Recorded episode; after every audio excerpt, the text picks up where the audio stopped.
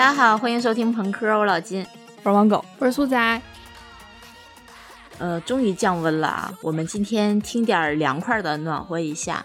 哎呦，这叫降温吗？这叫换个地球生活。我我现在有点慌，因为深圳最近都是三十度，然后明天突然说降到二十出头，我我现在没有想好明天礼拜一穿什么，就 上礼拜还都穿都穿背心呢，也还好吧。No，深圳的这种降十度，我估计应该会很可怕。反正我们就今天还是听点这个比较凉爽的来暖暖暖啊。什么逻辑，自己都不信啊！基于本台这个海龟汤系列已经经典永流传了吧？啊，哎，真是业界翘楚了，已经算是。对，哎呦，不敢骄傲，不敢骄傲。该说的不该说的啊，都已经说过了。那我们今天也终于给大家就是决定出一期一直想做但是没有机会做的系列，叫做《规则怪谈》。嗯，对，因为第一次做嘛，然后我们听友也肯定有一些还不太了解的，那就先请狗哥来简单介绍一下《规则怪谈》是个什么东西。对，什么是规则类怪谈呢？我们首先要搞清楚什么是怪谈。这个怪谈呢，它就是用恐怖啊、莫名其妙啊、细思极恐啊，越琢磨越恐怖的这种感觉作为一个基调，用技术描写的这种手法，就是很写实的这种手法写出的一个文章。而这规则怪谈呢，它也是怪谈种类的一种，就像是呃规则类怪谈、都市怪谈，其实它们都是差不多的，嗯，只不过是这个。规则怪谈呢，是以规章制度或者是条例的这种形式来呈现。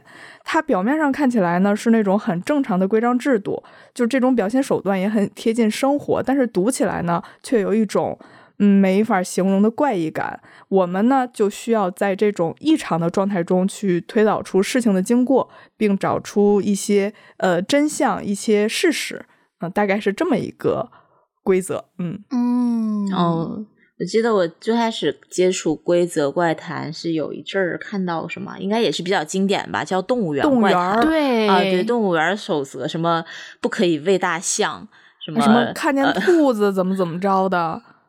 嗯，对，但是这个跟海龟汤还不太完全一样吧，就是感觉它没有一个特别明确的谜底，或者是一个复原出来的故事，而是说在这个过程中，你就会感受到那种细思极恐、不寒而栗，对，逻辑非常不自洽，对，就非常反常规的那种冲突的，让人特别不适的感觉，有一点那个梦核的感觉，对对对对对。对，那喜欢这种感觉的朋友，今天有福了啊！我们 就是朋克来规则怪谈，那肯定就是来点厉害的。嗯，本期规则怪谈纯属原创啊，如有雷同，哎，麻烦大家把监控拆一下啊！话这撂这了啊，那就话不多说，就先请本台这个女鬼声优 老师。为大家来亲情演绎一下，就是说一下，这也是我们第一次尝试写这种题材，有些规则呀，然后或者是这个气氛上拿捏不准的地方，还希望大家就是挑出来多多指正，然后我们嗯之后再改不改进再说吧。不改，嗯，死不死不改。好漂亮，我我说那么多都白说了。哎呦，好嘞，那我们就开始吧。Welcome、嗯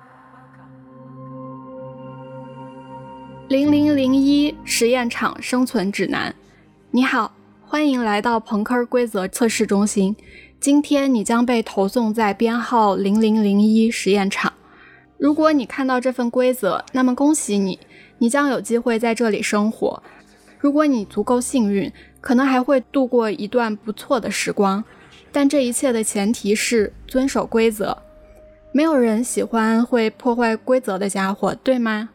请认真收听并阅读此手册，以确保你在这里享有幸福美满且安全的生活。以下是生存指南：一、本实验场安全措施保障绝对没有问题，实验品没有任何出逃的可能性。二、你的来路不明。但是等到那天，你一定要明白。三，你可以保持好奇心，但绝对不要问为什么，这里不存在为什么。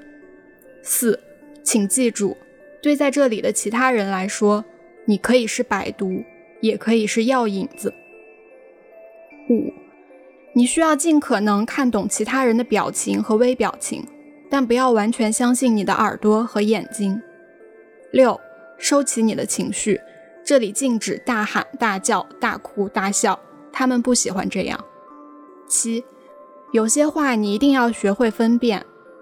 八，请记住实验场里所有人的名字，这对你很重要。九。记住，在不同的时间要扮演好不同的角色，否则你永远不是一个正常的实验品。十，你应该时时带着感恩之心，请对一切说谢谢。十一，请不要担心，这里的食物是很充足的。如果你在食物里发现了自己，请不要惊慌。十二，在这里你会吃到很多水果，但必须先吃掉即将腐烂的水果。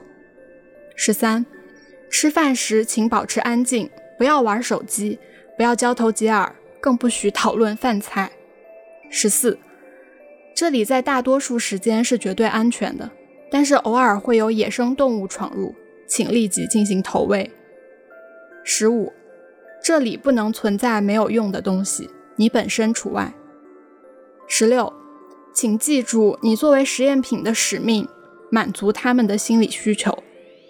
十七，切记不要让那里变硬。十八，任何时候都不要擅自启动任何电器，否则后果自负。十九，日期在这里十分重要，如果你发现日期有异常，请无视。二十，镜子是很可靠的，请相信镜子。二十一，如果在睡觉时听到异响，请记住，房间里绝对是安全的，不要出去。记住，不要出去。二十二，听他们的话，不要接触任何陌生人，不要相信任何陌生人，一切都是携带病毒的陷阱。二十三，记住，一定要藏好，不然面临他们的只有四分五裂。二十四，你看到的、听到的、你说的都不是真的。我看到的、听到的、告诉你的才是真的。二十五，如果你与这里的人发生了冲突，请立即进食，无论你是否处于饥饿状态。二十六，你居住的房子里只有两间卧室，如果发现第三间，快逃！快逃！快逃！二十七，如果你没有成功逃离，切记不要与房间主人进行交谈。并参考第十一条。二十八，外面很黑暗，但是你的口袋里有光源。为了你的安全，请一定务必确保它敞亮。二十九，请好好利用这些资源，因为你即将面临一文不值。三十，再次重复，没有人能真正逃离这里，这里只是第一站。三十一，最后再次强调。镜子是很可靠的，请相信镜子。就想问问二位老师，嗯，看完我们自己写的这个生存手册之后，有什么样的一个感觉吧？这个规则有有几条，就让我有一种什么感觉？就是那个像看到了那个一个叫做《寂静之地》的那个电影，就是。这个地球上，它会有一种怪物，就是这种怪物，你一旦发出声音，你就会被这个怪物抓走。哦，嗯，对，然后我就总觉得，就是我们到了一个类似末日末世的一个一个一个地方吧，就是或者是呃，我们在一个安全堡垒里，然后在这之外，在我们这个堡垒之外呢，都是那种就像辐射一样，就像饥荒一样，外面都充满了怪兽，但是我们在这个培养皿里，要培养出一个。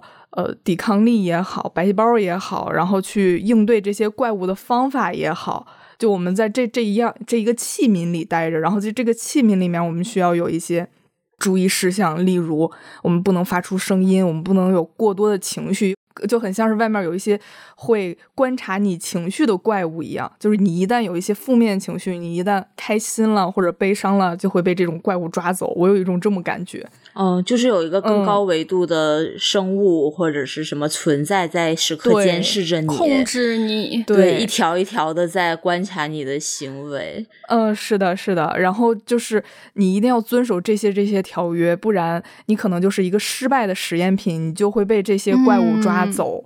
对，对，好像就是塑造了一个类似。呃，所谓的乌托邦的这种环境，嗯，在这之外的一切都是不安全的、不好的，让你会受到威胁的。对你就像是说，你看在这里你会吃到很多水果，但是必须吃到即将腐烂的。为什么要先吃腐烂的水果呢？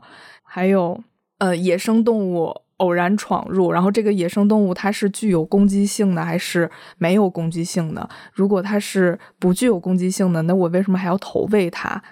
嗯，有一种这个感觉。嗯，镜子是很很可靠的，为啥呢？我好想知道呀，我好想知道。还有，任何时候都不要擅自启动任何电器，否则后果自负。但如果我们不是在一个末世堡垒里面要自己发电的话，那其实这个电作为一个资源来说不会特别紧缺。然后我们为什么要就是为什么要设立这个规矩呢？其实我最好奇的还是切记不要让那里变硬。呃，这条是我写的啦。读到这里的时候，真的很难忍哎。这里是我写的了。对对对，其实到这里我们也先不卖太多关子了，因为其实我们这三十条是我们三个共同创作的，是在一个大的。呃，命题下面去创作，然后合并成一个完整的一个生存指南这样的一个规则怪谈。然后可以简单说一下，我们是在一个什么样的背景下去来创作这一期的规则啊？是因为我们有一天呃网上冲浪，然后看到一个话题叫做“东亚家庭就很像一场规则怪谈”，啊，就感兴趣的朋友可以去搜一下原帖啊。呃，原帖不长，但是每一条都。很有代入感，震撼，对对对，所以我们就在这个灵感之下，就也结合着我们从小到大的一些经历，然后把我们身边身处的一些呃需要生需要遵守的生存法则，以这样怪谈的形式来出现。因为真的感觉，呃，不盘倒好，一盘就觉得哇，我们从小到大每个人都在亲身经历。恐怖故事一样的成长历程，是的，就就还是的。哇，如果是好巧不巧一个人这三十条全中，那恭喜你，还 很坚强，很坚强，很坚强。是的，你就联系我们，我们送一个小周边吧。真的很坚强。那好，那话不多说，我们因为互相也不知道对方写的是什么意思嘛，因为实在太悬了。那我们就来。逐一的为大家带来以下规则的一些解析和引申吧。嗯，那我们从头开始啊。嗯嗯嗯。第一条是我写的，本试验场安全措施保障绝对没有问题，试验品没有任何出逃的可能性。其实前半句就有点有一点故弄玄虚了，但是也是一个也是一个事实啦，就是我们的家庭确实是安全的，确实是保护你的地方，但是呢。没有人可以逃离原生家庭，对吧？所以这就是这一条的意思。嗯，我想插一个，其实我我最开始看到你写的这个的时候，其实我联想还蛮多的。我想到的是那个场景，呃，有点像是你走有一天正在走在路上，美美的逛着街，然后突然冲出一个人，一群人。把要把你拉走，然后就跟路边的人说说这是我们家的谁谁，是我妹妹，什么什么。这个时候路人就会觉得你是绝对安全的。哇哇，这个解读我完全没有想到。呃，就是有人说这是我们家孩子要离家出走了，或者会救他。还有一个更安全的方法，就是说这是我老婆，嗯，这是我女朋友，更没有人管。对对对对，我完全没有哇，真的好绝望，完全没有想到这个可能性啊，真的好绝望，好绝望，好可怕，好可怕。我就是用一种家是最安全的这样一个谎言，就可以迷惑所有人。哦，对对对对，我的天呐，哦，真的完全一条就凉了，是吗？真 的真的。第二条也是我写的，就是你来路不明，但是等到那天，你一定要明白，我是绑来的。人管来的？就是有一种。你你你不用管你是哪儿来的，你只要好好长大就行。嗯，你身上没有任何的任务，你只用好好的长大，你只用听话，你只用成为一个好孩子。有很多不许做的事情在这里，但是。等你长大了之后，你一定要明白你要做什么，你应该去做什么。父母的良苦用心，你的任务是什么？对，嗯，其实我我写的其实更聚焦一点，更具象一点，就是咱们小时候都会问父母说我是怎么来的呀？然后这个时候父母都会语塞。就是基本上大家都是呃，要么垃圾站捡的，要不就是花花盆里挖的，要不就是那个 石头缝里面蹦出来的。反正这时候就可以寻亲啊，看这大家都是哪哪种方式出来的。但是等到你呃，一旦大学毕业了。步入社会了，需要到了那个可以自由恋爱的那个阶段了，就会被疯狂的催婚催生。我觉得就是咱们中国家庭一直都缺少三种教育，一个就是性教育，还有爱教育，还有死亡教育，这些都是呃要靠我们自己去领悟的。就像是我看李帆，对吧？然后 啊，我想尿尿。哎呀，怎么这么快就 call back 了？就是这三种教育应对的是身体的完整，还有自己对身体的保护，还有灵魂的充沛，还有重视生命的价值，就是从而就是这这几个大要素，从而组成一个很健康完整的人。但是呢，我们父母对于性教育这一块基本都是回避的、消极的、羞愧的，并且觉得它很肮脏。然后你我就不知道为什么，就是说我在小的时候，我在这么一个临界点之前，我就完全不能谈这个事情。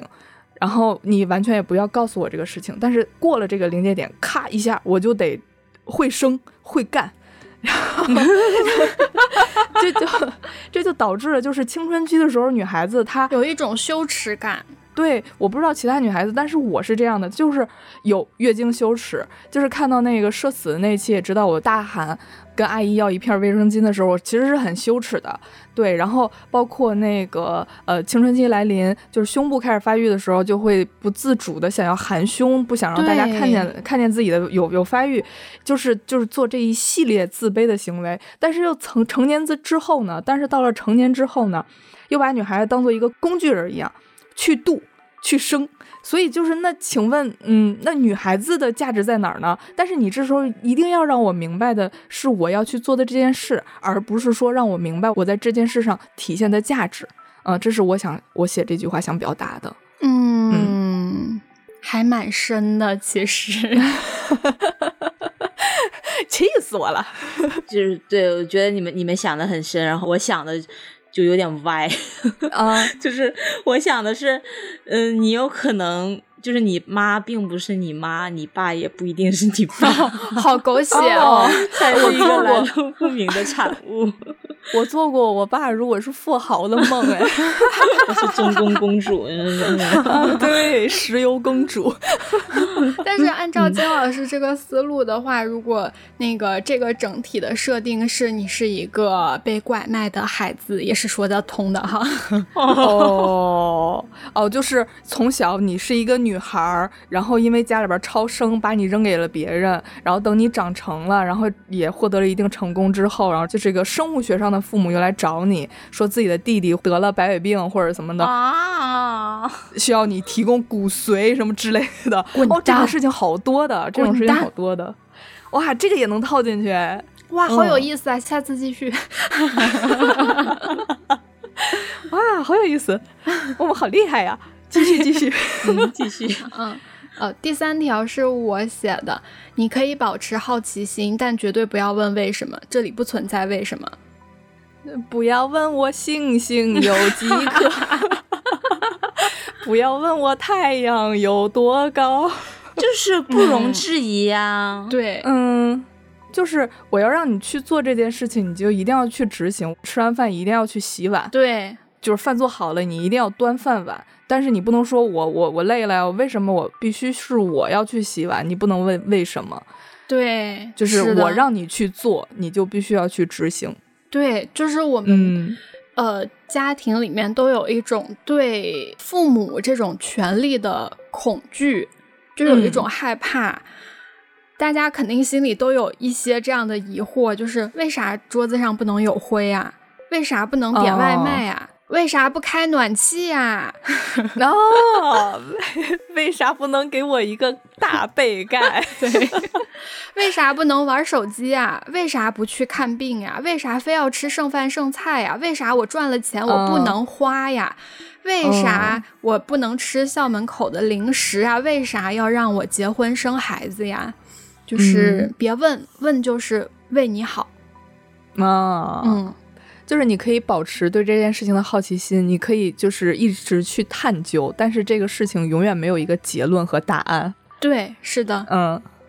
其实我觉得，就是以吃校门口这些垃圾食品为例吧，我是觉得小孩吃，你一方面可能是害怕他就是摄入这些不健康的科技与狠活，但是我觉得孩子如果长到了一定的岁数，你就你不去告诉他。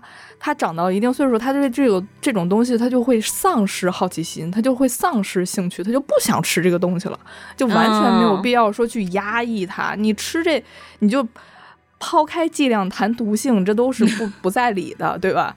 我是觉得没有必要，太过担心了，所以我也没有办法养孩子，就是 对。我没有办法养孩子，这也就解解答了上上次我们评论区里边有个听友说，你们千万不要生孩子，你们的孩子一定不会孝顺你的，真的不会生，真的真的 是的，是的，是的，就是我们会很严格贯彻，呃，什么年纪就应该有什么样的欲望这件事，是吧？对对对对对。第四点是我和苏苏的一个结合，什么？就是。请记住，对在这里的其他人来说，你可以是百毒，也可以是药引子。我的理解有点像第二条，嗯，就刚才狗哥解读的第二条，就是你随时做好一个比献祭的准备。哦，哇，我觉得你内心真的好阴暗呐！毕竟是天蝎座，天蝎座，天蝎座，很想杀人，就是被家庭吸血，是吧？就是。就是可能有几种层面吧，一种就是，尤其是女孩子，你要让渡自己的一些权益给你的兄弟姐妹们。就我举个非常非常实际的例子，记得前一阵也是跟我一个同事聊天，他嗯是广东人，然后家里兄弟姐妹又比也比较多那种，嗯，然后他跟我说，他从小到大接受的家里给他的一个传递的输入就是，你是一个女孩儿，你成绩差不多就行了。就是你不用学习那么好，你也不用不一定非得去考大学。有毛病！父母对他的希望就是高中毕业赶紧找个厂上班，然后把赚钱拿回家。对，然后过两年嫁出去，收获一笔彩礼。然后给弟弟结婚用，对，但是他很很好强，他很好强，很好强。他现在都是对一个人对那个工作什么都很好，就是为了摆脱原生家庭这样的一个绑架。恭喜你，你好棒！恭喜你，那真的很棒，真的很棒。但是其实我这一句写的其实没有那么深奥啦，也 没有那么尖锐啦。对，就是呃，咱们爸妈经常会说一句话，就是。都是被你气的，就是 一有个头疼脑热，什么妈怎么了，就是很关心。其实妈怎么了，怎么头又疼了，怎么眼睛又疼了？这时候我妈就会说都是被你气的。所以就是咱们可以是百毒，然后呢，当然咱们也可以是药引子，就是。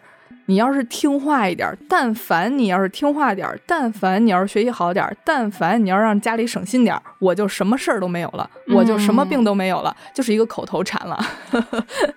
对。第五点是，你需要尽可能看懂其他人的表情和微表情，但不要完全相信你的耳朵和眼睛。我觉得还比较直白吧，算是。就是我不会来事儿，就嚼你舌根儿。就是说小话儿，然后你其实能感觉到他们在说：“哎呦，这么大岁数还不结婚呢？那哎怎么不行啊？”然后，但是为了表面上的和平，也要也不要发作，是吗？对，其实不仅不仅是那个闲言碎语的，呃，那些亲戚啊什么的，其实嗯，爸爸妈妈也会是这样的。我在这里想提到一下我们。我们可爱的花花老师，他最近面临一些重大抉择。然后呢，在跟他的父母去沟通这个事情的时候，他的父母呢就嗯说：“哎呀，行行行，没事儿没事儿，哎呀，都你你我们其实也是能猜到的，也能接受的。”他后来又通过一些其他的方式得知，呃，他的爸爸妈妈其实只是在糊弄他，只是在敷衍他。我觉得这还是稍微说清楚一点，这样大家能理解一些吧。就是花花老师他最近决定要出柜，然后呢，他就打算给父母先打一个轻飘飘的预防针儿，然后嗯，一点一点渗透。对，试探性的说了一下，说我之前的女朋友是假的，不存在。啊，按照我们的想法。呃，肯定会立刻就想到他之前一直在做一种假象啊，在给在给父母看呀。但是他的父母并不是这么理解的。嗯，他的父母表面上呃应和着说，哦，也能看出来，我们也理解。但是其实父母在私下觉得他就是因为失恋了，被女孩子伤害了，所以才去否定这个女孩子的存在。所以这个这个逻辑就很强盗，这个逻辑就很自以为是。对，是的，就是他们，呃，愿意看到的东西，愿意理解的东西，都是他们自己想象中很主观的，对，应该往那个方向发展。嗯，是的，嗯，说不透。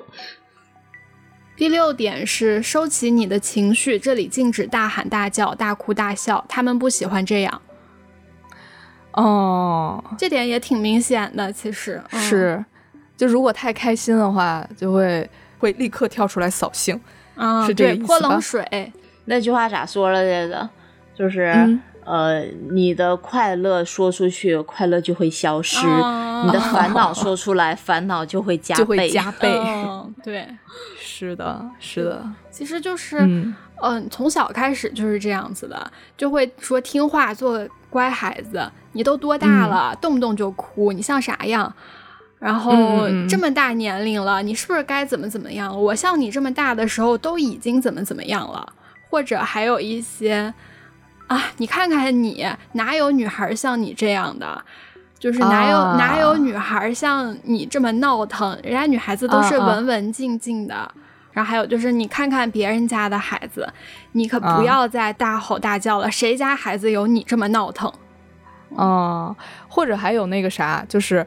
如果你很开心，然后就会说：“你现在这么开心，等到出分的时候，我看你还能不能 笑得出来。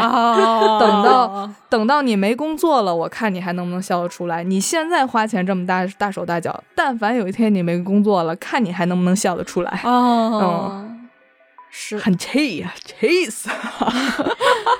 其实我我想到。我我其实特别不喜欢过年，因为我对过年有点心理阴影。就是我小时候，我忘记多大，应该还是没上学的时候吧。有那么几年的春节，我都会因为点特别小的事儿就挨说挨骂，呃，然后就就心情很不好，就在那哭。然后我妈就老说：“大过年别掉这个脸子，行不行？”就是。我我在过年这一天被骂了，但是我不能哭，我不能难过，哦，不能有自己的情绪，对，就装我也得装特开心去过年，就我那个印象特别深，所以我后来我都一直不喜欢过年，我想说过年有什么好开心的。嗯。你一定要就是根据这个坎节儿，根据这个环境，根据这个时间点来安排你的情绪，而不是说你有一个真情，你就可以随时随地流露。对，你要看时机、看场合、看眼色、看所有，但是不能看自己的心情。啊，对对对。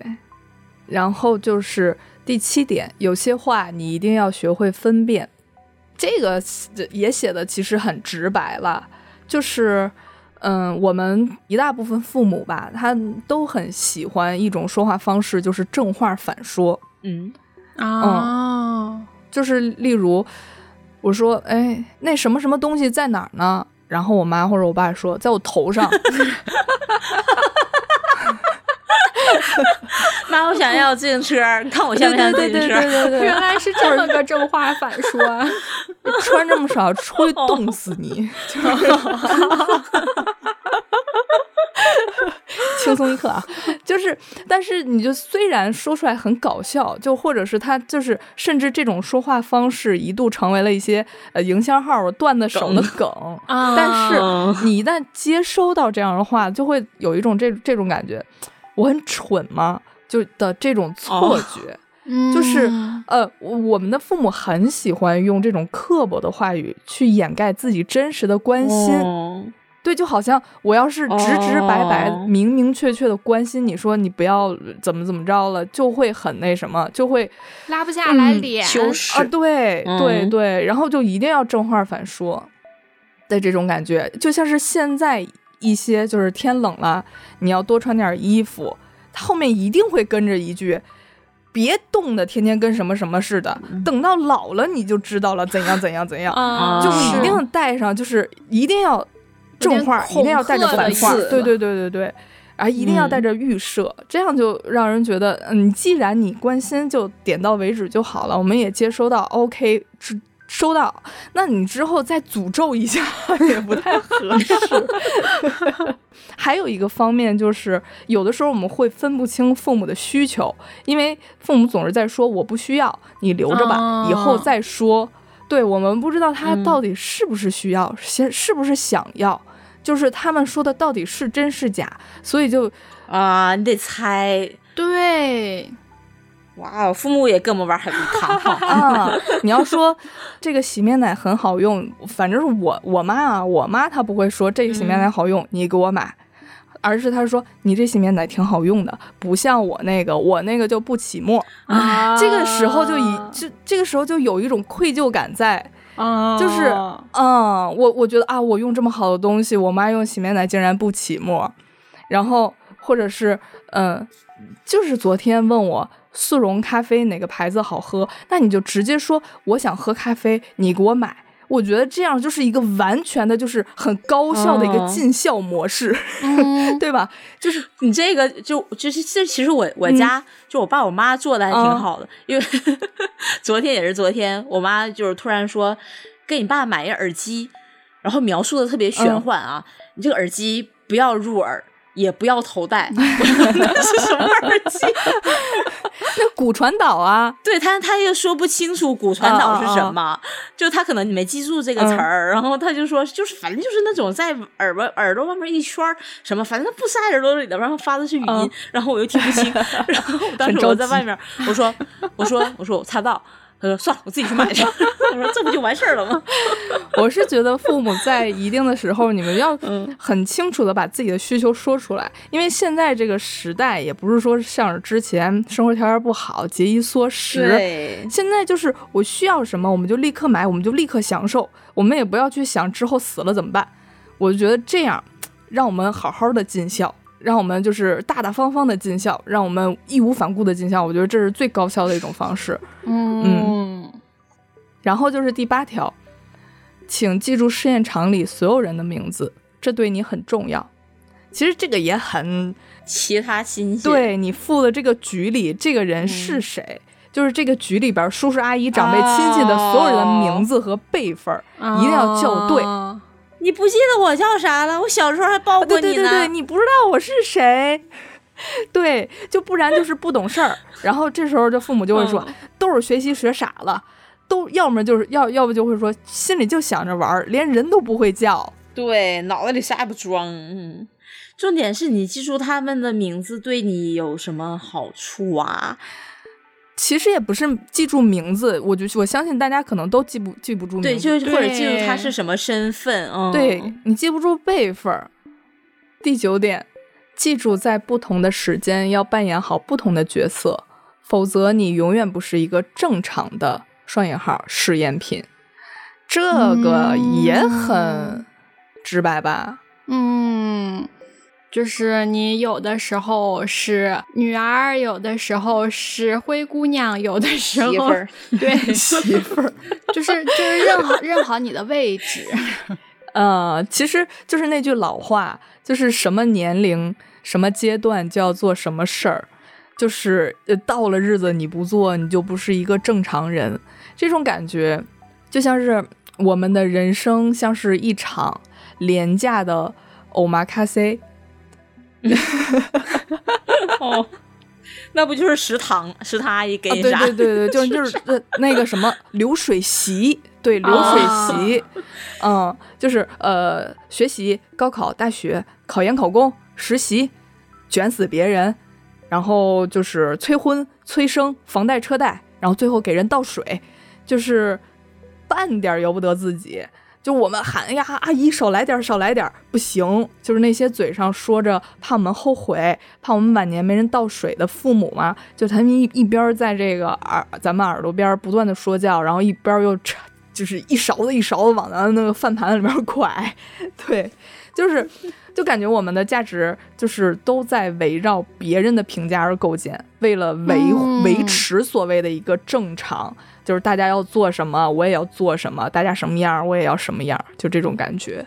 嗯嗯，但是我不知道会不会有一些人他会有这样一种感觉啊，嗯就是像狗哥刚才说的，你到了一定年龄，你没有成为那个角色，你会自己感到很焦虑。肯定哦会有的。会有，会有，会有。对，就是比方说，呃，三十岁了，你怎么还是一个基层大头兵？你都没有当 leader，、哦，或者说，呃，对，那个三十五岁，人家孩子都上初中了，你还是一社会闲散人员，嗯嗯就是嗯对，就是有的人会为了去，顺应这种时代洪流。，对，其实这样对他们来讲是安全的，嗯对大多数人来讲是安全的。因为在这个社会、这个环境，你身边的很多很多人，大部分人的选择都是这样的时候，如果只有你自己在还在坚持做自己的时候，可能会成为别人眼中的异类。嗯，就对有的朋友来说，会觉得嗯不自在，他更想要成为一种和大家都一样的人。对，是的，就是，但这其实是一个自洽的问题吧？还是对，我觉得是一个课题分离的问题。嗯就是其实，在我们正式步入社会之前的这一段时间，其实我们是没有任何的选择的。其实大家的轨迹其实都是差不多的。如果嗯我一旦在这一段时间，我觉得是很正常的，我觉得我自己在这一段时间里面很舒适。一旦面临了很多选择的时候，就有一些慌手慌脚，或者是我。就这时候大家都应该结婚了，我还没有结婚。然后按照我之前的生活经验来说，我是不是不应该这样啊？我心里就很嗯慌。对，就有这么一种感觉。但是我觉得哈，就是有那么一句毒鸡汤吧，就是我们要成为更好的自己。就其实我觉得，你怎么那么假？你平常说话不是这样的。就是我觉得这句话是真的是挺毒鸡汤的。你连自己是什么你都不知道，你怎么成成为更好的自己？所以我觉得是 应该更好的成为自己，再说其他的，嗯，对吧？嗯。嗯，就是你要真正的要自己有勇气，让自己在面临这些选择、面临做跟别人不一样的事情的时候，有勇气去做这件事情，或者是有勇气去寻找。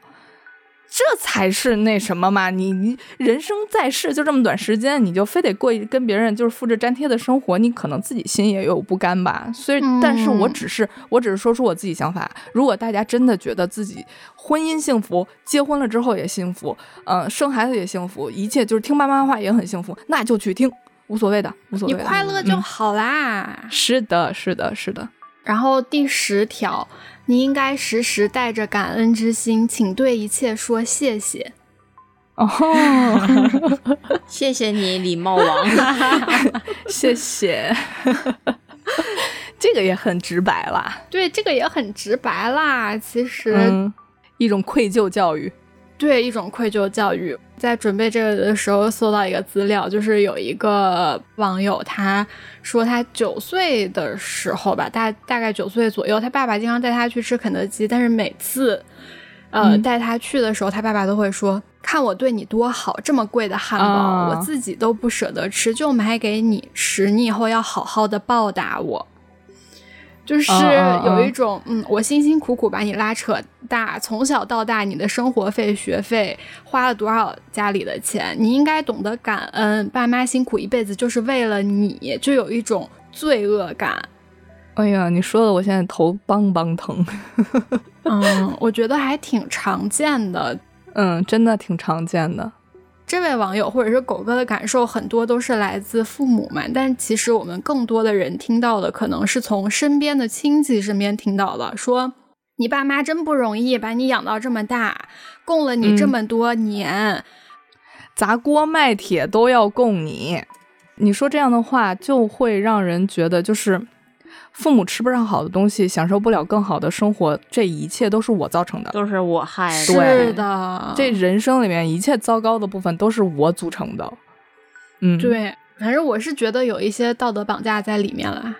怎么说？就是我们都希望你们能开心，对方都能开心，我们大家都幸福高兴。但是你一旦把你这个，把你的幸福去捆绑在我的身上的话，就会有一些负担。就会让我觉得你的一切喜怒哀乐都来源于我，这时候就有负罪感形成。我就觉得就像是让父母去直接提出自己需求一样，你该出去玩就出去玩，该出去唱歌出去唱歌，家里边没有钱就直接就说。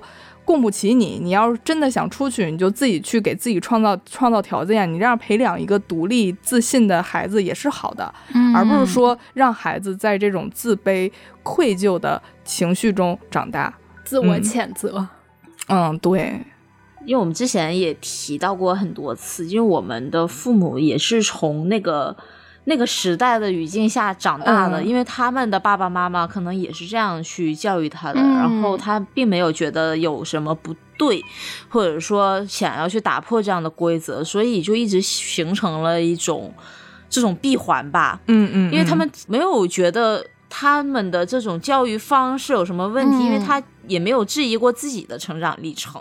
对，但是当我们意识到这种成长是有问题的话，然后又要用这种。呃，苦难来折磨自己，我觉得还不如去跳出来。嗯，是的，是的，是的。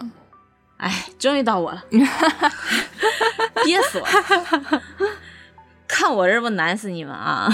嗯，我们的第十一条是这样的，请不要担心，这里的食物很充足。如果在食物里发现自己，也请不要惊慌。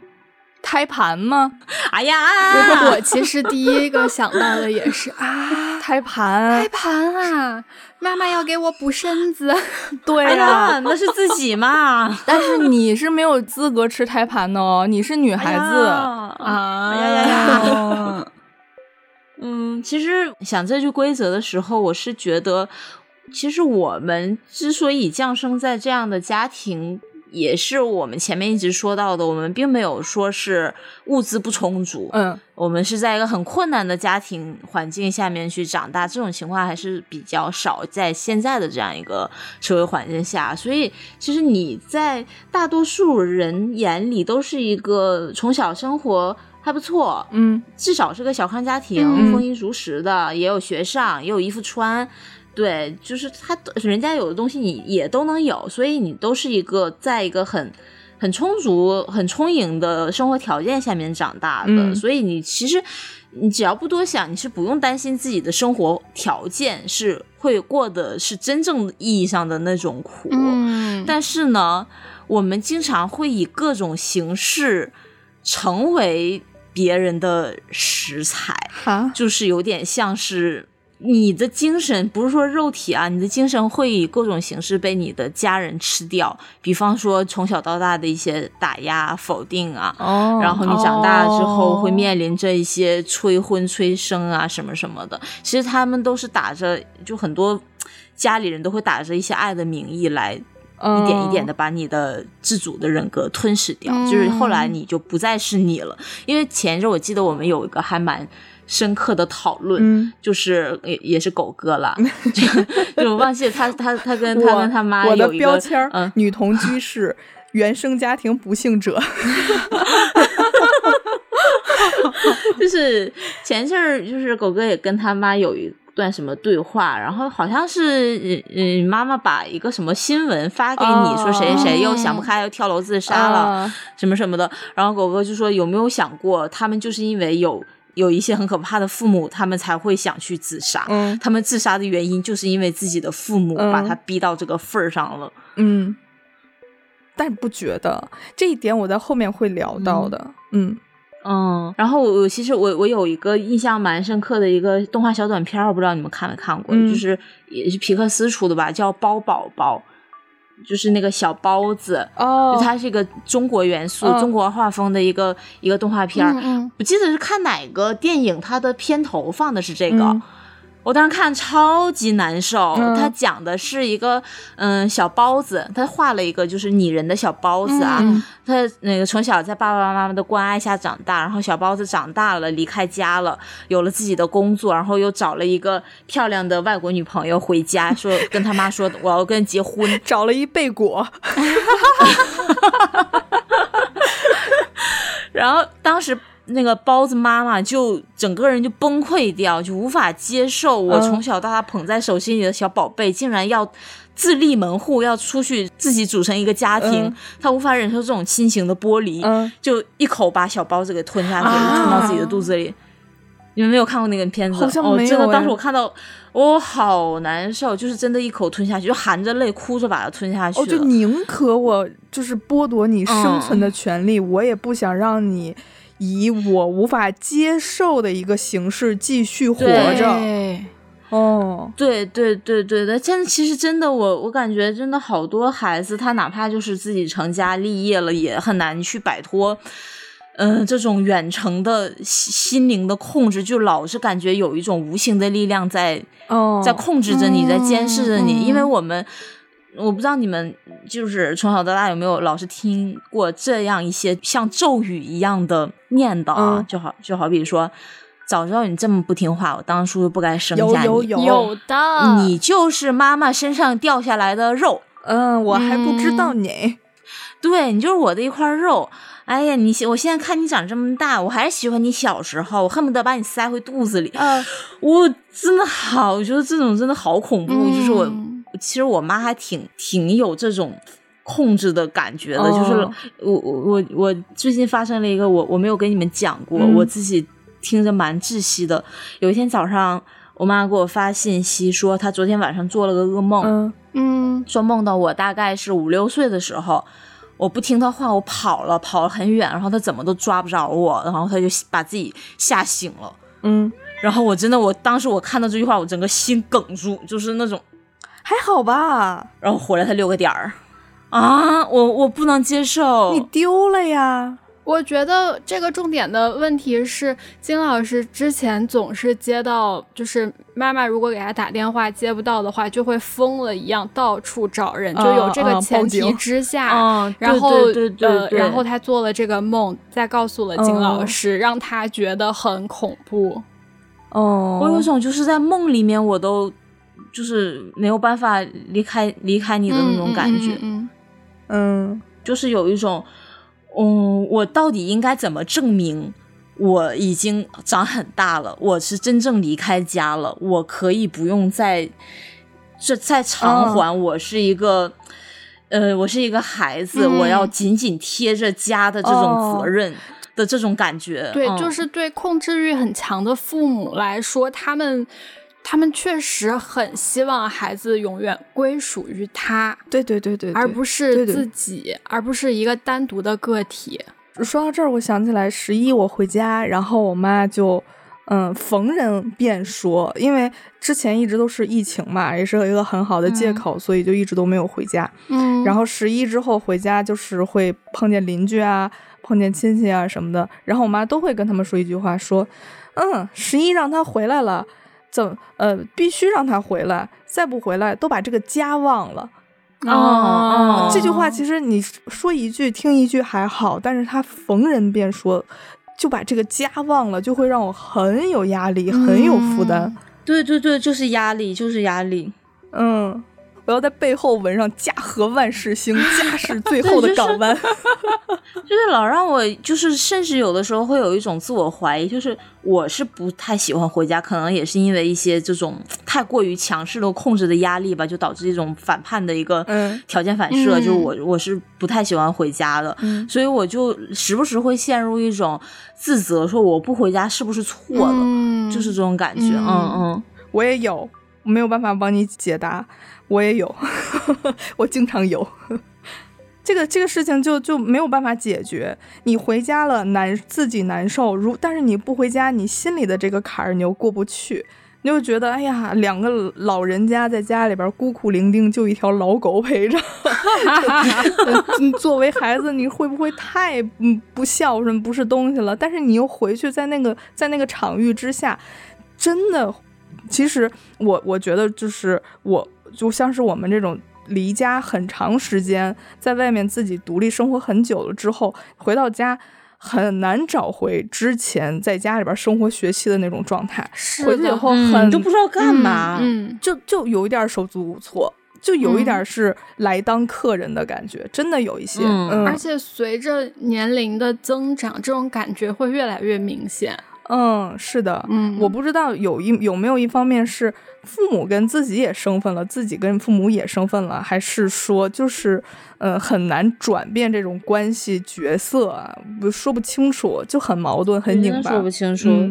对，就是有一种，嗯，你说到身份这一点，也会让我觉得，就我一个礼拜不给家里发信息，我有罪吗？就是，但是你说我要硬发，我也不知道发啥，就是有一种，哎，反正就是很很很很很别扭，嗯，很别扭，嗯，原来是这个意思，嗯。第十二条，在这里你会吃到很多水果，但必须先吃掉即将腐烂的水果。这个不用多说了吧？这个太常见了，对呀，没吃过新鲜的就。就是一箱苹果买来，先吃发霉的，然后其他的那个发霉再吃发霉的再吃发霉的，削削削削，把那烂的抠抠。这样其实真的不是很好，对，真的不是很好，对健康真的还是要多提醒父母，真的少买，嗯，少买就行，也是要需要慢慢扭转。要跟他们说慢慢扭转的，嗯，但是说到这儿，嗯，其实只要你嘴够硬，你就可以吃到新鲜的东西。为什么呢？因为我们前两期不是也聊过了挑食嘛，嗯，我这么挑食的人，我从小到大有一个非常坚定的原则，就是我不吃剩菜啊，太好了，就哪怕这盘菜是早上炒炒的，中午热一下，我都不会吃那。所以导致说什么呢？就是。所以，因为我实实在坚决的不吃剩的东西，我们家每每盘每一顿菜炒的都很少 啊。对，不愧 是一顿主意正，挺好的生活习惯啊。嗯嗯，行。第十三点，吃饭时请保持安静，不要玩手机，不要交头接耳，更不允许讨论饭菜。这个也很明显了。吃饭玩手机就是寻死，吃饭就吃饭。我为什么不能讨论饭菜呀？夸也不行吗？你如果夸，你能接受得了这种心理负担，那你就夸。就是我觉得我们家长还有一个共性，就是你但凡只要夸说，哎，这菜好吃，未来一个月或者半个月，餐桌上都有这菜。我小姑妈是厨艺非常高超，就很会做饭的人。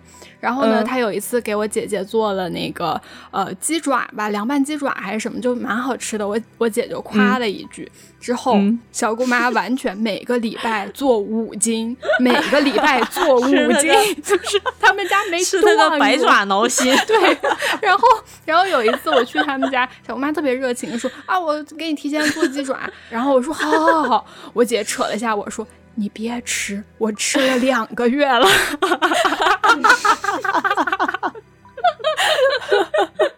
对，并且发出了咯咯大的笑声，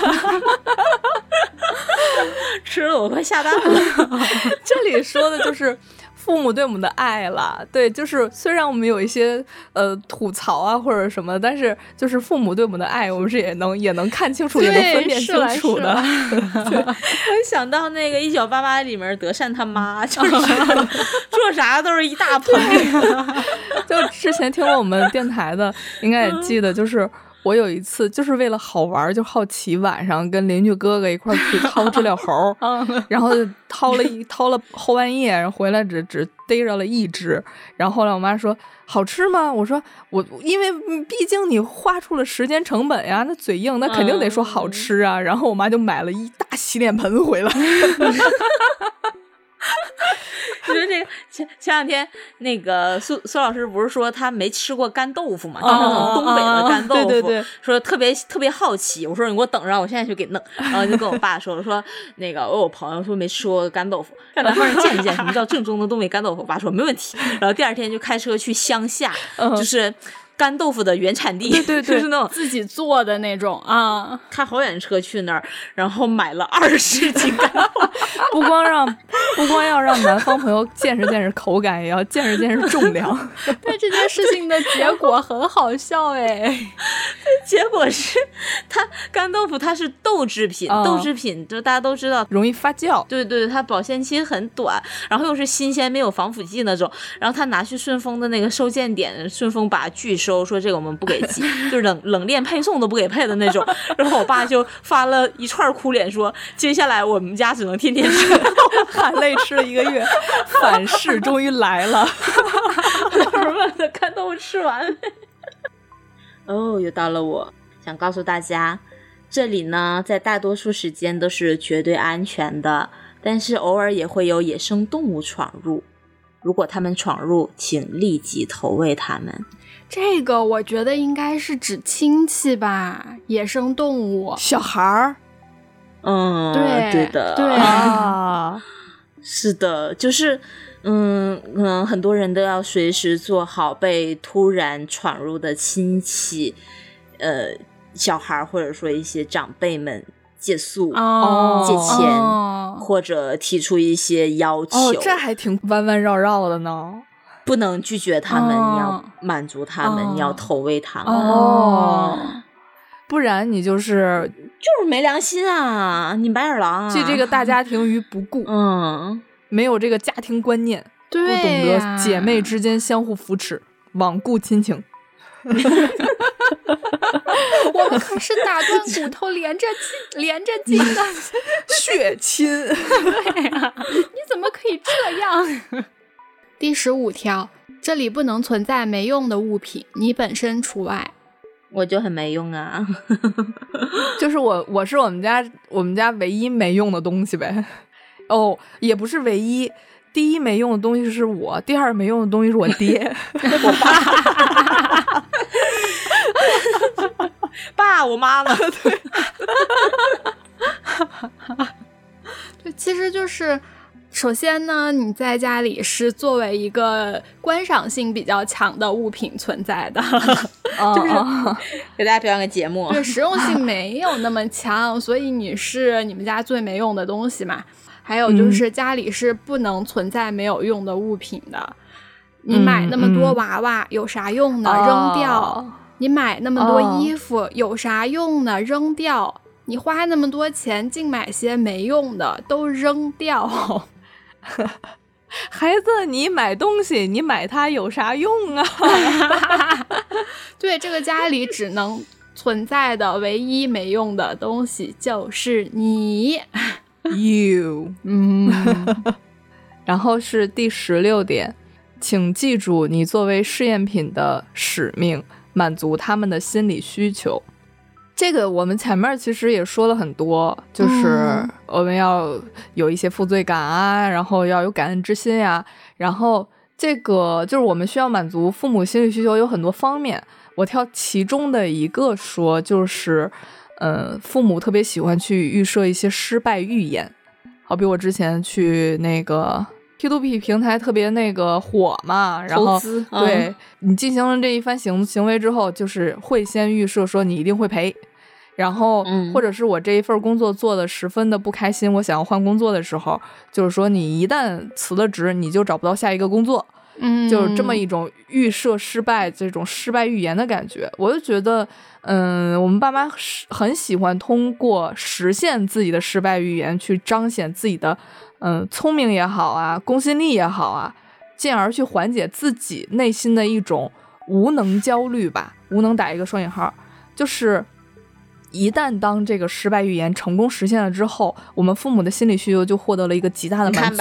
对对对对对，我就说，嗯，但是呢，就我们都知道，并不是他们每一个失败预言都会实现，所以他们就会把生活中包含的，就是所有包含不确定因素的事情全部预言一个遍。在某一次说中了之后，就会拿出来大肆宣扬。嗯，然后我觉得，就是他们这样做的本质，应该就是想，嗯，巩固一下自己的这种这种说一不二、经验老道的这么一个父母的地位吧。对，但是我们并不能 get 到，就只能觉得说啊，怎么就是喜欢打击我呀？所以就形成了一个恶性循环。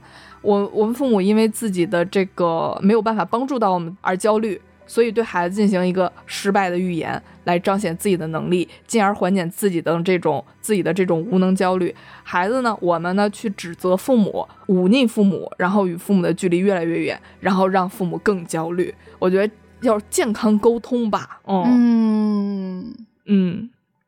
然后就到了这个大家都很好奇的这个，到底是什么呀？切记不要让那里变硬。你们觉得是哪里？我就想翅膀吗？对，就是翅膀啊！好纯洁哦，就是不要让翅膀天使的翅膀，就是不要让翅膀变硬了。就是父母一旦说出你翅膀硬了，是吧？我们就知道这句话的严重性，就是你翅膀硬了等于不孝，等于忤逆父母。没有良心，白眼狼竟然敢反抗父母。但是其实我们一直接受的家庭教育就是顺从，顺从师长，顺从集体，顺从父母，不要张扬，不要不一样。为什么谁谁谁家的小孩都可以，而你不行？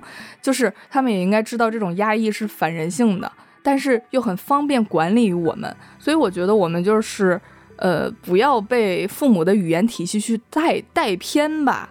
就是。他们说的“我们翅膀硬了，我们在反抗，在忤逆”，其实是他们的视角，就是我我我是权威，你要服从，什么事情能做，什么事情不能做，要考什么大学，学什么专业，跟谁结婚，你什么时候应该生孩子，这这些事儿应该我说了算。但是我觉得，如果换成我们我们的视角啊，就是呃，就是聊这么多，我们也想说，就有些。家长他其实是很难改变的，所以我们要在一定程度上改变我们自己，不能让自己走到死胡同里嘛。所以说，如果这这句话换成我们自己的视角，那其实是很正向的，就是夸你 啊，翅膀硬很正常。对呀，再正常不过了。棒嘿，翅膀都会硬了，哎呀，了不起！不要再说这个词儿了，就是就是说明。独立了，成长了，有主见了，有自己的想法了，嗯，真棒，嗯，就是，嗯，父母的需求太多了，永远都满足不了，就是先先从自己，就是怎么宽慰自己来吧，怎么就是先从满足自己的需求来吧，对，嗯，嗯，那接下来也请记住，任何时候呢，都不要擅自启动任何电器，否则后果自负。这个，这个我感觉就是，你能手洗的碗，你就别用洗碗机；你能手洗的衣服，你就洗。天气又不热，你别开空调；天气又不冷，你别开暖气。你干嘛念我的稿子？但是其实啊，我有另外一个角度，就是我经常被我妈这么这。训驯化吧，我应该说，我妈把我驯化的很成功。就是，呃，现在好比天很冷了，因为我们家我们家没有暖气，天很冷，我很冷的话，我也不敢去开空调，就是因为我怕我妈说我，呃，浪费电啊。对，一一方面是浪费电，另一方面说也不冷。怎么这么多事儿？怎么就你冷？对对对，然后别人都不冷，为什么就你冷？然后我就在这种情况下，尽管很冷了，我也不敢开空调，或者是很热了，我也不敢开空调，也不太敢抱怨吧。然后就等到我妈有点那个冷啊或者热的那个意思，有那个话头了之后，我才敢再去接。我说，嗯，有是确实是有点热。然后这时候我爸就会说，那你开空调啊，你等什么呢？啊，就这种我才去敢开，嗯。我是就有点被驯化的感觉了，在这件事情上，狗哥不愿意回家是有原因的。哦，对，真冷，那是真冷。然后接下来一条，日期在这里也是十分重要的。如果你发现日期有异常，请无视它。其实这个前面，呃，我是跟。呃，舒老师的一条是一样的，但是呢，我看到舒老师这条，我猜到了他的寓意，所以我改了一下他的解读。因为他其实我也想着说，嗯，一些过期的食品哦，被你发现了保质期有异常，你千万不要提出来，你千万不要提出来。如果你提出来的话，那就是你不对。不是，就是就是，如果它的过期了，就是说没事儿，照样喝，照样吃。嗯，对，嗯你就是假假装无事发生。也就只过期了三个月。因为我突然想起来，是发生在我老家的一个特大新闻吧，嗯前两年的事情，就说有一家人吃那个过期的酸汤子，哦，记得一家八口中毒身亡。真的，过期的东西真的很可怕，朋友们，不要吃不要吃。一定要注意保质期，真的很要命。对，对，一定要发现有异常，不要无视它。对，好，然后还有，其实还有一个延伸的解读啦，嗯就是一到立秋，你一定要穿秋裤；一一一到立冬，你就要穿棉裤，不管你冷不冷、热不热，反正这日子到了，你哪怕觉得立冬很热，你你觉得有异常，你也得把你老实把棉裤套上。哎呀，冷暖自知吧。真的会挨揍的，因为我小的时候真的挨过很多揍。会被检查，啊对，小的时候就爱美嘛，就是觉得冬天穿拉厚棉裤腿贼粗就很 难那时候就是，尤其咱们上高中、上初中都流行那种特瘦的裤子，嗯你知道吧？嗯萝卜裤，对，就是那种贼小贴身那种牛仔裤，对对对，就比谁腿更细。但你一穿上棉裤，得 你就输了。对，就输了。所以就是，嗯我就冬天的时候，我真的干过那种事儿，就是你早上出门检，我妈检查，就把你那个校服裤子一掀，嗯看你里面有没有穿棉裤，对对对穿了好，OK，你检查通过，你可以走。然后我就会到家附近的公厕，哦把棉裤脱掉，塞到书包里，咱俩差不多。回家再套上。对对我们家是有一个那个，就是那种老小区底下都会有一个煤房。知道吗？然后就是后来就会被做成储物间，然后放自行车呀什么的嗯那种小嗯房。然后我都会出了门检查完之后，我都会到我们家小煤房把那个秋裤，呃，就换下来，然后放在嗯那个煤房里边，然后再去上学。回来之后再换上。然后有的时候如果不幸我妈如果要骑车子去哪儿的话，就能看见车筐子里的秋裤。我这下一条，嗯，有点厉害，我觉得应该是我们哦这一期的精髓题眼儿。啊，题眼儿，我好想知道啊！请记住哦，在这里面，嗯、你在这个世界里面，你会有一面镜子，这个镜子是十分可靠的，你要相信镜子，是你的直觉吗？不是。就是我是不是已经出现了一些精神问题哦，哇，你这个有点深刻哎。啊？对，就人格分裂了。就是镜子里面的自己是原始的、没有被改变的那个自己，然后哦你镜子外面的自己已经在被慢慢的规训了，被慢慢同化了。这是方形的你和圆形的你，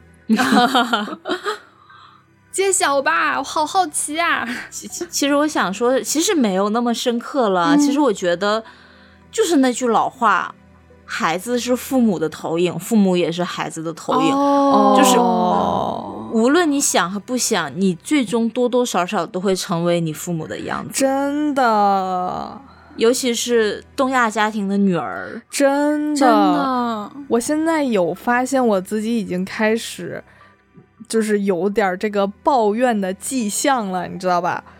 就是那种、嗯，天天一点活都不干，这是说说杨姐哈，天天什么活儿都不干，都是我来干，就是类似这种话。你就不能干净一点儿？你就不能眼里有点活儿？这就是一个我每次说完，我每次说之前都会觉得，说完之后也会觉得，嗯但是控制不住。但是又控制不了。对，哦是的，对，就是尤其是女孩们，就真的是一直活在母亲的镜像里面，啊就哪怕你已经嗯是一个独立的人，就是我们现在吧，我感觉就是你既是一个独立的人，又是母亲的化身，就是老是有一种这样的感觉，就是有某种时刻就会突然把自己抽离出来说啊。我好像我妈，哦。就是会有这样的瞬间，你知道吧？嗯，是的是的是的。对，就是我们前一阵不是去那个心理咨询了嘛，我就跟那个咨询师有聊到，就咨询师有引导我去回忆我的原生家庭的一些关系，就是嗯爸爸妈妈都是一些什么样的人呐？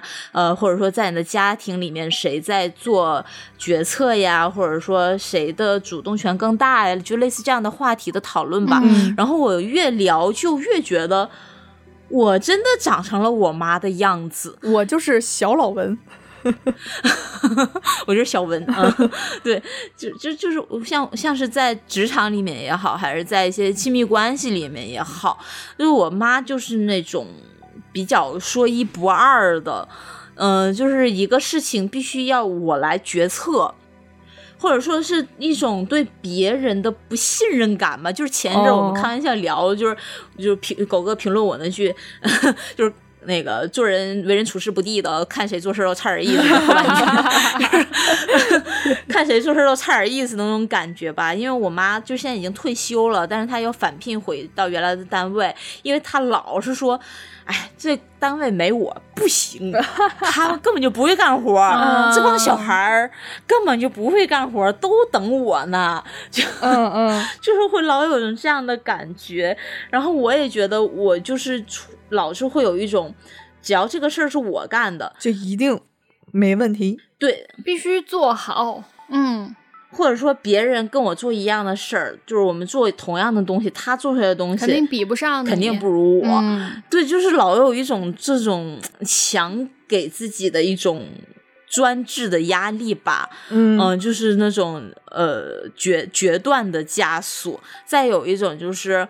我其实我我老是说我妈会时不时的会控制我的在干嘛，嗯你在想什么，你在做什么，你在哪里，这样的一些遥远的控制嗯的这种压力，就会让我很窒息。比方说前一阵儿。我中午去上普拉提课，呃，因为没有带手机嘛，就是手机放在那个更衣室里面。我从那里面出来，就发现我手机有十几条未接来电和几十条未读信息，都是我妈发给我的。嗯因为她就是随口问了一句：“吃饭了吗？中午吗？”然后没有回，她就开始问为什么不回话，你在干嘛？然后还是没有回，她就开始打电话，打电话我没有接嘛，然后她就开始给李老师打电话，嗯问我在干嘛。当时我真的非常的窒息，我感觉我就是有一种上不来气儿的感觉。我啊想，说，我还能死了吗？当时我真的很恼羞成怒，我说，要不你报警吧，你实在找不着我，我就是死了，你去报警吧。不能占用公共资源哈。对我真的很窒息。但是我有的时候看喵美，我都觉得如果他是人的话，我很难避免做出跟老文同样的控制欲。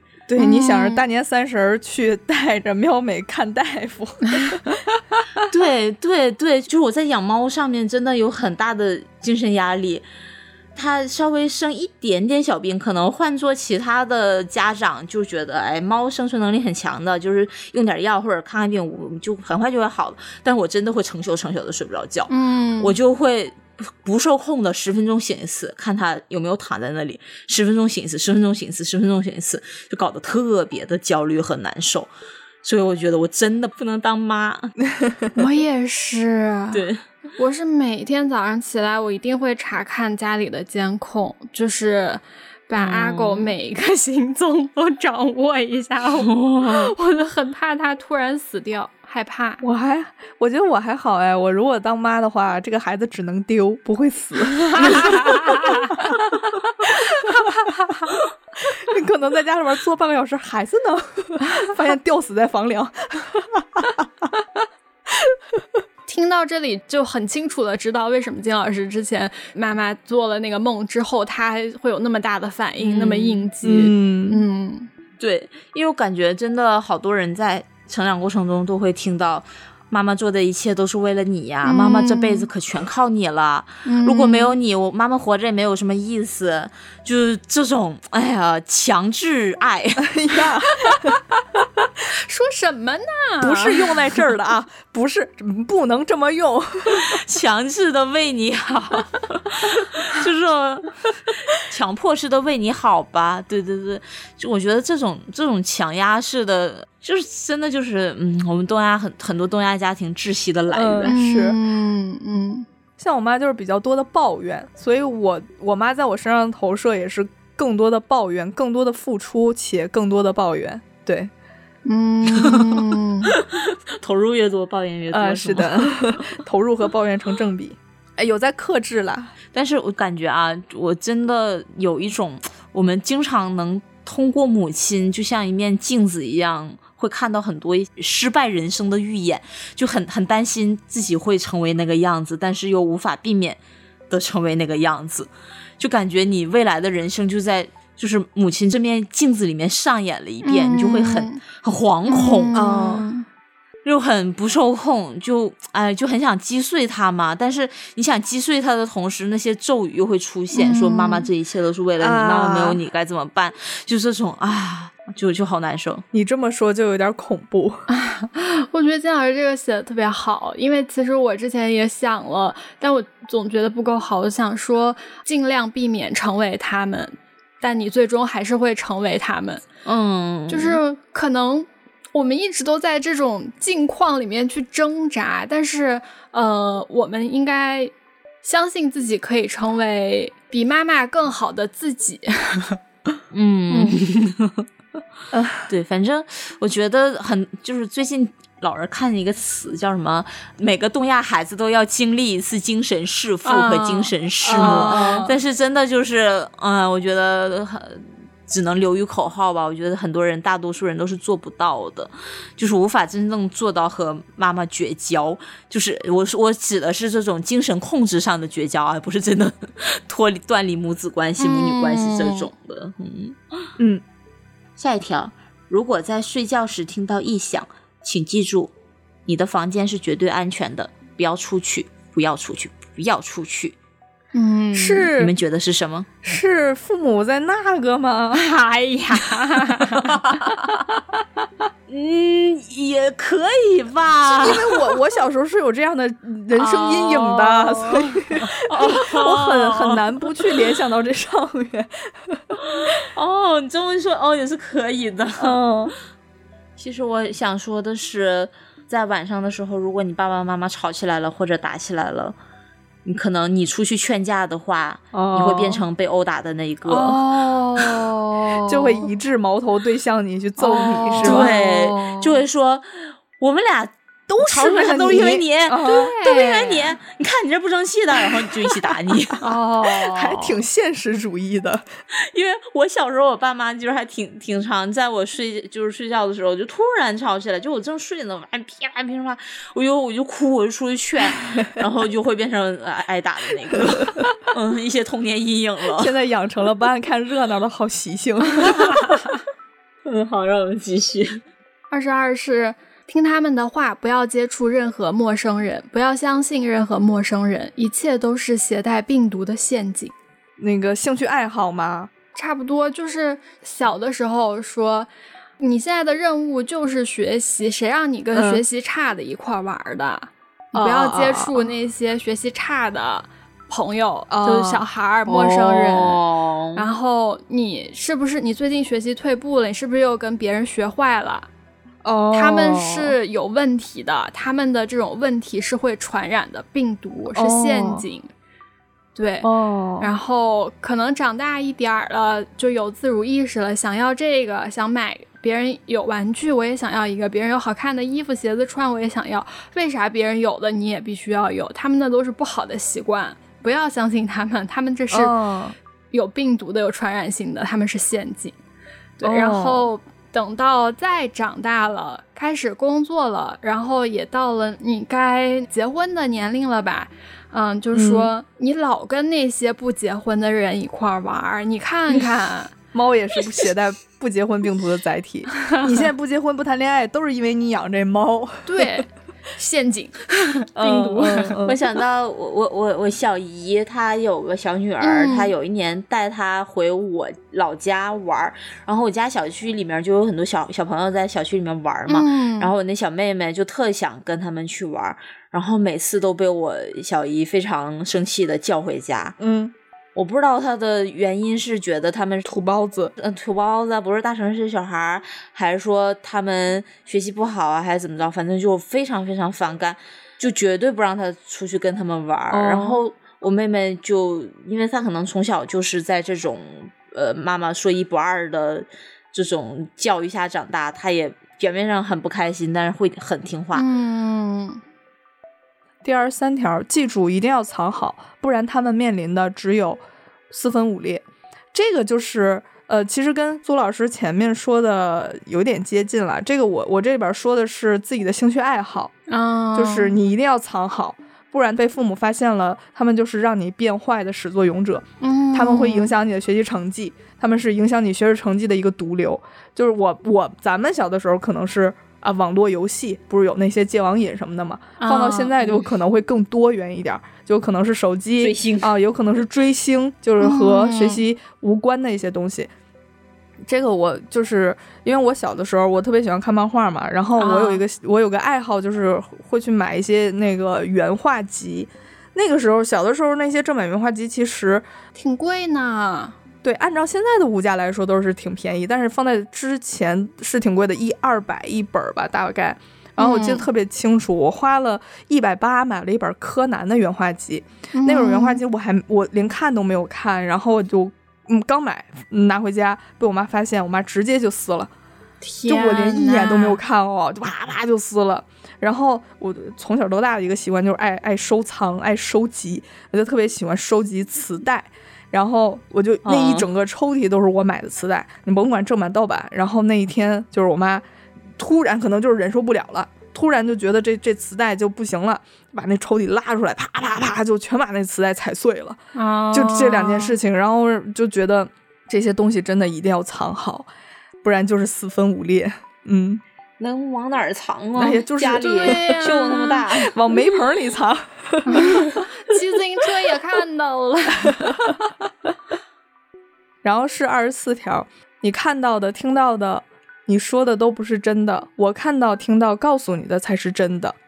这个就是刚才金老师有说的，我说我后面会讲的，就是呃习惯性贬低吧。哦，嗯，其实我觉得这是我们跟上一代人的一个代沟。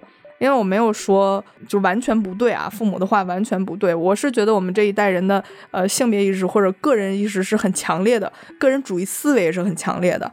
就是同样的问题，长辈和我们的认知肯定是不一样的，所以就是呃在这些事情，像是这样的事情上，就会有一些讨论或者是争论吧。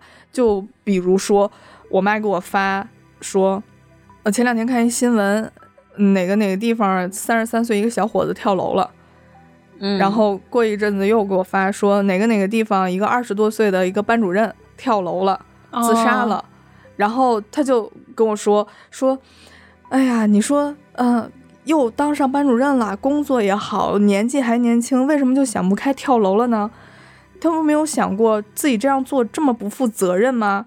就是对不起父母，嗯，怎么就对得起父母吗？因为我们这一代的个人意识很强烈嘛，所以我就跟我妈说，没准儿这个跳楼对他们来说真的是最好的解脱，最好的归宿，死亡对他们就是最好的归宿，所以他们去选择了跳楼。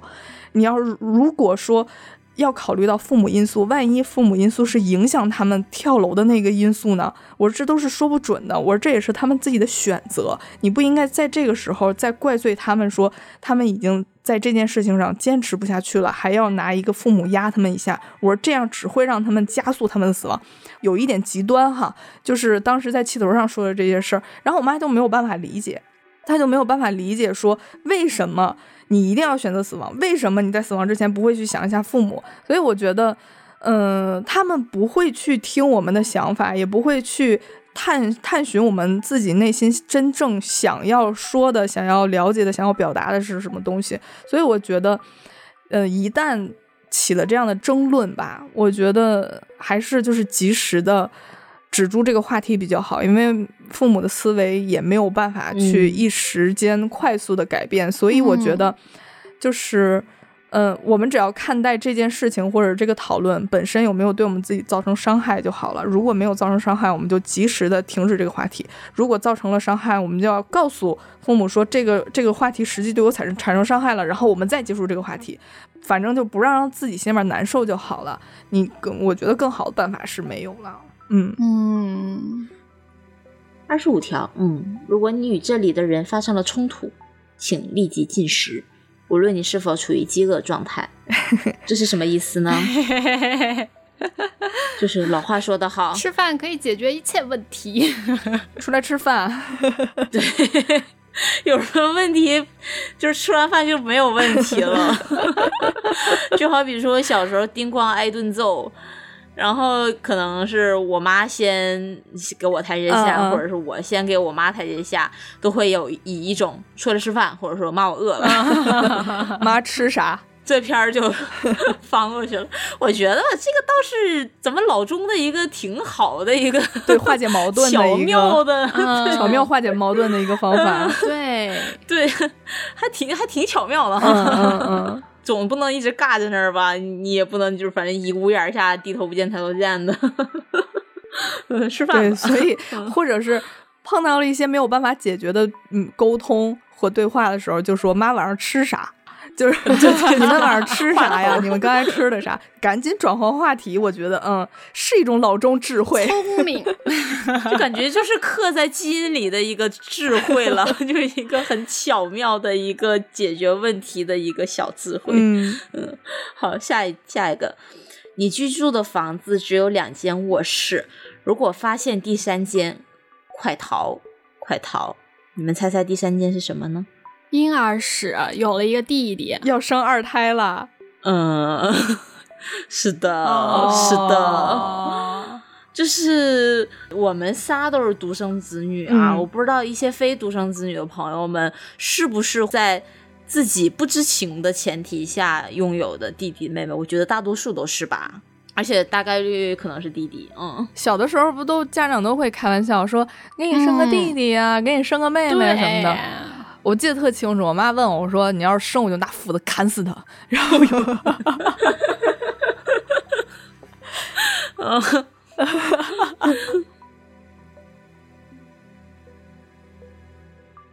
那会儿也也后悔，后悔我就真应该让我妈再生一个，生一个，然后那矛头就不会直指我了。哦。但是真的，如果你你是一个女孩，然后很不幸你拥有了一个弟弟，哦。并且你跟你的弟弟产生了非常亲密的连接，或者是被家里赋予的一些义务的话，嗯。你真的很一辈子都很难逃离这种嗯是的。义务。对，还还不如就当家里断，倒不是说砍死这么严重啊，就是 一开始就是要意识到，你其实真的没有，你作为一个姐姐需要把你自己奉献让渡给自己弟弟嗯妹妹的这样一个责任，嗯。因为还是我那个同事，因为他真的有一次好像也是他蛮云淡风轻的提起来说他弟弟，呃，到大学的生活费和学费都是他供的，哦。我整个人。震惊掉，对，天包好像包括他后面买车都是他给的，我的天呐！天呐！嗯，但是我觉得我我这同事他应该是处于那种老娘就豁出去了，我我就豁出去，我就给你这钱，就为了换你家里面不要再进一步的绑架我，宁可就花这点儿，对，就是为了保持保证自己还有一个相对独立的一个生活吧。哦对我真的觉得，花钱买清静。对，是有点花钱买清净这种感觉了。嗯，对，但是真的很多，就像老文这种啊，就是连牺牲掉自己前途学业的这种还是蛮多的。嗯是，倒不如一开始就切断。嗯。还有有有一种情况就是，表面上看起来资源是倾斜给女孩子的，嗯但其实暗地里，其实所有的资源都是在培养男孩子。具体细节我忘了啊，但是这就是这么一个大大意思吧。就是虽然给他买车买房啊什么的，就给女孩买车买房，嗯然后但是，呃，更好的教育资源呀，或者是家庭资源呀，其实都是倾向于男孩的。然后接下来，嗯，如果呢你没有成功的从第三间房子逃出来，请切记不要和主人进行交谈，并参考第十一条。哦第十一条就是。你可能会在食物里面发现你自己，嗯其实哦其实也就是你如果真的和它产被生吸血，对被吸血了，对对对，哎，嗯，快逃快逃！好的，然后第二十八条，外面很黑暗，但是你的口袋里面有光源。为了你的安全，请一定务必确保它常亮。这个是不是说，呃，朋友啊什么之类的这种联络方式啊，是他的一个一个指路灯，类似这种的？哦，你这个小天使，翅膀硬了吧？你很善良哎，其实就是嗯，口袋里的光源指的就是你的手机啦。嗯对，就是你要确保你的父母在任何时间都能找到你，你要承担这样的义务。哦就是我刚才说到的，老文会夺命连环 call 我这件事情。哦呃，就是在外面嘛，就是我们在就长大了到外面，就是你我们的父母老会觉得外面的世界很凶险，你你每天都活得很不安全。哦，就是你吃不饱，哦你睡在出租屋里面，然后你再给资本家打黑工，你只要不是考公务员，你就是打工仔，嗯就是你嗯活得很惨，你连个房子都没有，嗯对，然后我就是要随时都要找到你，哦对，就嗯，你你永远都，你只要离开这个环境，你只要离开你的房间，你就是不安全。看出来嗯看出来老文的强制爱对金老师的伤害。对呀，第二十九条，记得好好利用这些资源，因为你即将面临一文不值。哪些资源啊？我有我有啥资源呐？这其实是一个假想序的问题和现象了，就是，嗯、听过之前的播客的朋友们，就是应该都了解我妈，她主张就是一个你还没有到那个阶段，所以不会给你置办房车这些东西，你你还没有到那个时候，所以我不会给你这个立项通过的。就是哦我其实是一直都没有绕过来这个弯儿的，就是为什么咱们家的这个内循环需要一个不存在的外人来推动，所以后来我就把这个故事分享给了我同事，然后他就支持我用这种连哄带骗的方法，哄骗双引号哄骗我妈，说先把钱或者房子弄到手。就是大概的说辞，他还教我，就是我就是听个热闹哈，我也没有打算执行。他大概教给我的说辞是这样的：说你要先给我置办好啊，这样我才能在婚恋市场上才能更受欢迎，才能更有优势。然后我就恍然大悟，我就发现了，我就说到底，这个房子不是为了改变我的居住环境而置办的，而是为了让我掉到一个男人的诱饵。哦，呃，是我的一个加分项，就是一个有房子的女人和一个没有房子的女人，那肯定会选择这个有房子的女人嘛，对吧？然后我妈就经常跟我说，说女人有几次投胎的机会，你生在我们这个家庭，我也尽职尽责的把你照顾大了，你一定要找一个好的男人让你依靠，让你幸福，要抓紧结婚生孩子，不然一过三十你就贬值。你虽然要努力要自强，但是这些都不如有一个人在你快死的时候给你倒水重要。然后我听到这个投胎说，我就气不打一处来，我就觉得我自己的人生扯什么投胎不投胎的，我为什么要把自己这个事情凹印在一个不存在的人身上？我觉得哇，我努力赚的钱，我生活的经验积累，然后我最后存在了一张叫做男人的卡里，然后我这才叫投资正确，是吗？我我觉得我这个所谓的这个虚假幸福是，呃，不不是太靠一个不存在的男人给的。我说这就是如果我这个幸福是要靠一个你们嘴里说的不存在的男人给的，这才是你们所满意的投胎吗？这个是让我很不满的一件事情哈。所以我就嗯还是那句老话哈，晚年的我不口渴。就是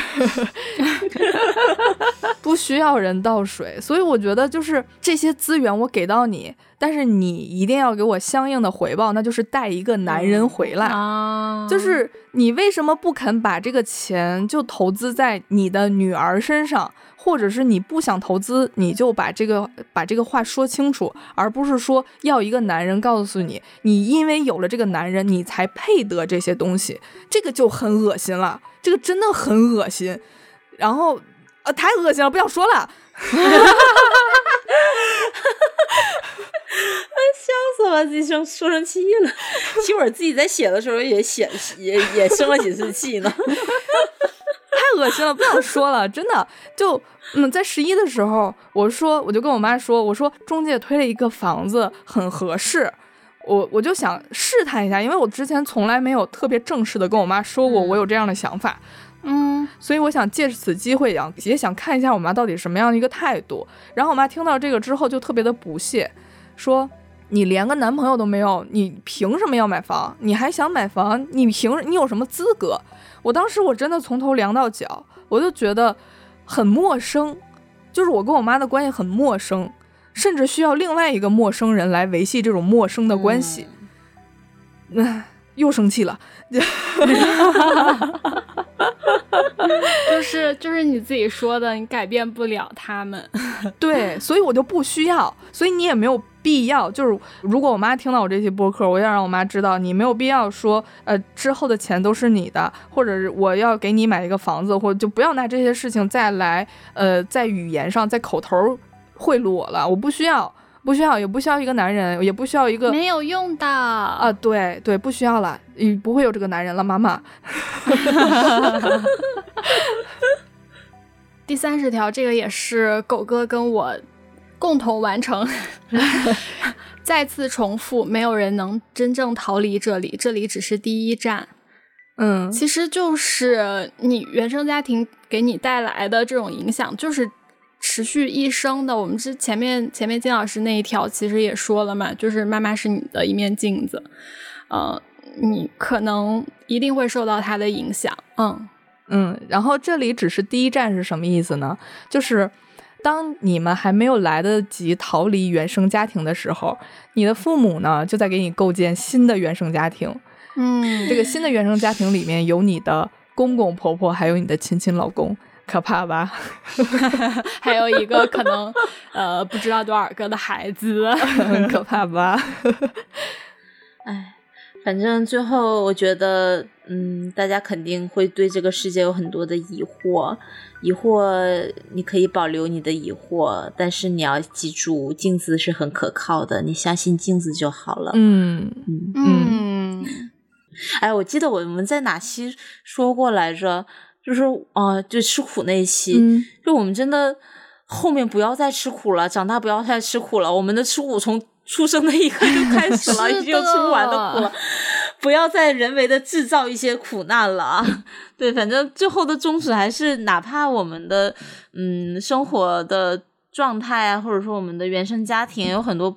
或多或少不是特别完美的地方，但是我们能做到自己的一个内心的自洽和给自己创造一个比较快乐的舒适环境，才是我们想传达的一个观念吧。对我们真的不是想说，哎呀，我们的家庭，我们家长都是大垃圾，你们都去死吧，并不是啊，没有啦，没有啦。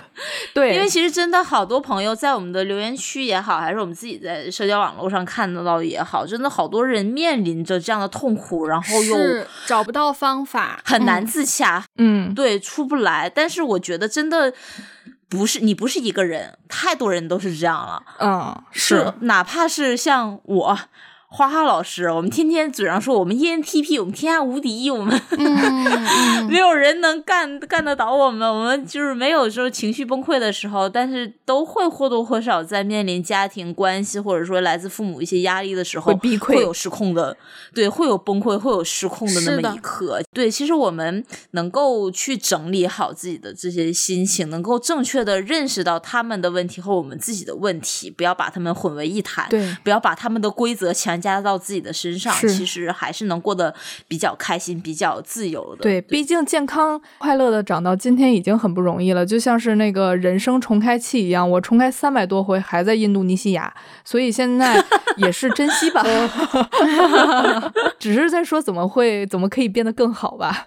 对，就还是那句话，你放过自己吧，你自己的开心最重要。本来就活这么多年，不要再跟自己较劲儿了。没必要，也别跟父母较劲儿，让他们也开开心心的。嗯，感觉前两天那个看见一个梗嘛，就是说。呃，很喜欢银杏树的花语，生而为银，我很不幸。觉得好多东亚小孩都是银杏树。对我们，这就是争取成长为一个坚强的银杏，快乐的银杏吧。同意。对，好，那行，那我们今天这一期，呃，我觉得略带一些实验性质的节目吧，是，就到。这里了，聊了也挺久的，对，就是大家有什么呃感想，或者说觉得我们就是这个系列有哪些可以改进的地方，也可以跟跟我们提一下。好的，我们考虑一下。别攻击我们，我真的很孝敬父母的，别攻击我。对，我们只是在说一些墨守成规的规则，就高度浓缩了。是的，是的，别攻击啊，别攻击。好好，那我们今天就到这里啦，我们下次再见，拜拜拜拜拜，你算住家。